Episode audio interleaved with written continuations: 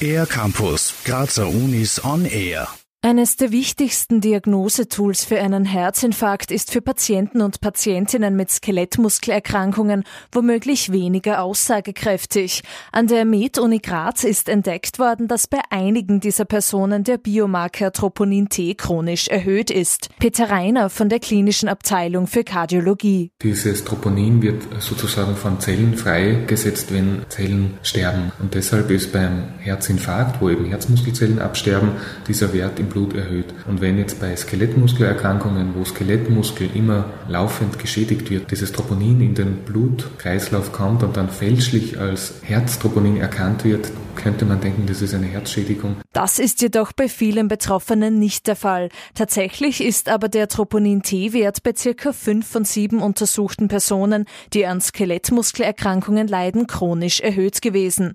Das ist an sich nicht gefährlich. Problematisch ist allerdings, dass eines der wichtigsten Diagnosetools für einen Herzinfarkt bei dieser Patientengruppe deshalb nur eingeschränkt verwendet werden kann. Peter Reiner. Nachdem dieser Blutwert so eine herausragende Bedeutung hat, ist eben, wenn da erhöhte Werte vorhanden sind, die Wahrscheinlichkeit relativ groß, dass man wirklich weitere Abklärungen braucht. Und wenn man jetzt weiß, dass der in diesen Patienten hoch ist, aber das noch nicht unbedingt Herzinfarkt sein muss, dann wird man das vielleicht gelassener betrachten und andere Hinweise stärker werten.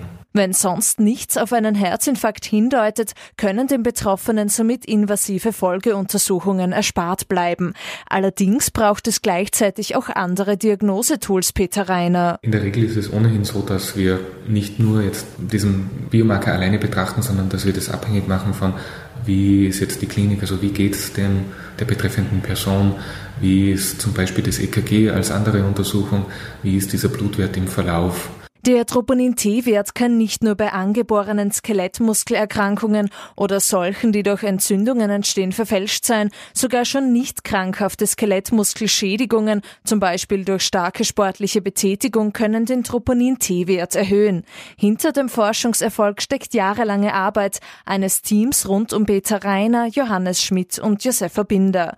Neben der Kardiologie sind auch andere Abteilungen der Med-Uni Graz, wie etwa die Neurologie und die Radiologie Radiologie beteiligt gewesen. Für den ER-Campus der Grazer Universitäten Anja Liedl. Mehr über die Grazer Universitäten auf ercampus-graz.at